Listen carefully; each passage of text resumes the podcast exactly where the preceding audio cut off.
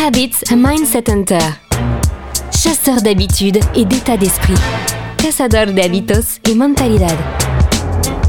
Un état d'esprit innovant pour une vie épanouie. Une émission de et avec Melika Badreddine. Bonjour les amis Aujourd'hui on va parler de l'habitude d'aller mal. Mais qu'est-ce que c'est que ça? Je vais vous parler de Franck, 55 ans, qui me dit que ça fait bizarre d'aller mieux.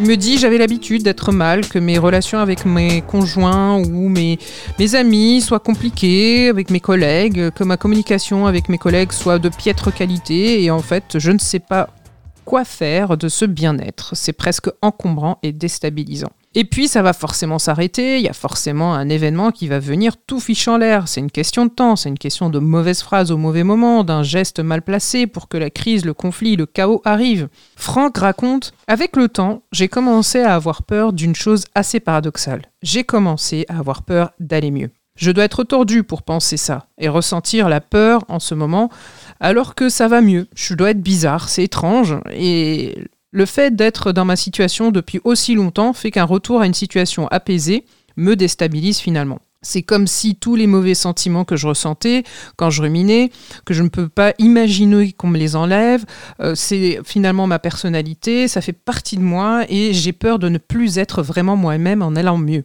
J'ai peur de changer, de ne plus avoir les mêmes goûts, de ne plus être aimé par les mêmes personnes, de ne plus aimer les mêmes choses. J'ai aussi peur d'avoir la tête vide puisque finalement, le jour où j'irai mieux, je n'aurai plus toutes ces images, toutes ces phrases dégradantes en tête, plus de mauvais sentiments, plus de sensations oppressantes, plus d'addiction. Mais alors, qu'est-ce que j'aurai en tête? Et à quoi je penserai? Et cette peur est renforcée par la peur horrible d'aller mieux pour ensuite rechuter, puisque c'est ça dont j'ai peur finalement.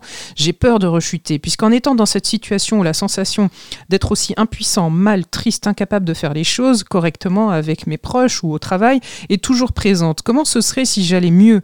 Comment ce serait finalement si je me mettais à être bien et avoir plein de courage et d'espoir, finalement, je me sens encore plus mal. J'ai peur de la rechute et je pense que je, n'y survivrai pas et je pense que ça me serait fatal puisque rechuter encore et encore, ce serait encore une fois le cercle vicieux. Face à ce questionnement de Franck, vous pouvez vous dire que c'est vraiment euh, complètement illogique, que c'est vraiment étonnant, que peut-être Franck est bizarre, mais en fait Franck n'est pas si bizarre que ça. Notre cerveau, rappelez-vous, nous conditionne à euh, ruminer. Nous avons quasiment les mêmes pensées que la veille et ce sont des pensées négatives.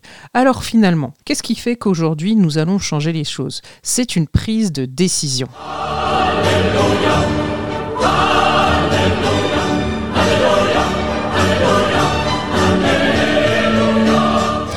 Franck finalement a décidé de reprendre sa vie en main. Il a décidé de prendre des décisions qui changent sa vie. Il a décidé aussi de mettre en place un plan d'action. Il a décidé de changer de job puisque en réalité c'est un job qui ne lui convenait pas et de changer de mode de communication avec sa famille. Finalement, il a adapté son langage et son mode de réponse, son mode d'écoute avec sa famille et sa vie a totalement changé. Bien entendu, Franck a continué son suivi, que ce soit un suivi au niveau médical ou un suivi au niveau thérapeutique, et aujourd'hui, il va de mieux en mieux. Donc, les amis, si j'ai une astuce à partager avec vous, ce serait vraiment de prendre le temps d'être bienveillant avec vous, d'accepter qui vous êtes, acceptons qui nous sommes, avec nos défauts, avec nos qualités, nous n'avons pas besoin d'être parfaits. Le bon plan de Melika le bon plan du jour. Peut-être aller marcher en forêt et posez-vous les questions suivantes. 1. Pourquoi suis-je ici? 2. Pourquoi je vis ce que je vis ici? Et 3. Qu'est-ce que je peux faire pour voir les choses autrement? Et pour conclure, pensez à vous abonner à ce podcast et n'oubliez pas de le partager avec vos amis. Cette émission est maintenant terminée et comme dit Melika, fuck bullshit, love. Retrouvez l'ensemble des podcasts de Melika sur toutes les bonnes plateformes de streaming. Info, actu, formation, coaching, ouvrage sur melikabadredine.com.